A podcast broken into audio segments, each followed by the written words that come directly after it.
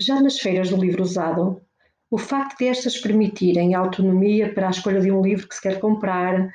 aprender a comprar livros, e dar a possibilidade de adquirir obras a preços acessíveis e assim permitir a qualquer aluno ou aluna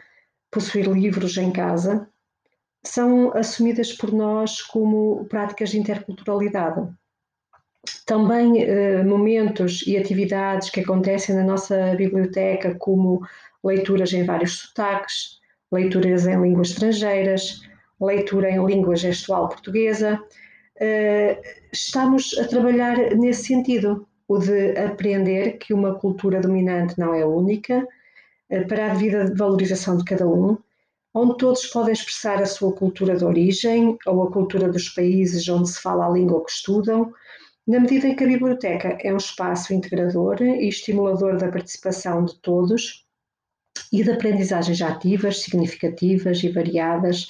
onde se fazem abordagens interdisciplinares e se privilegia a prática e a experimentação.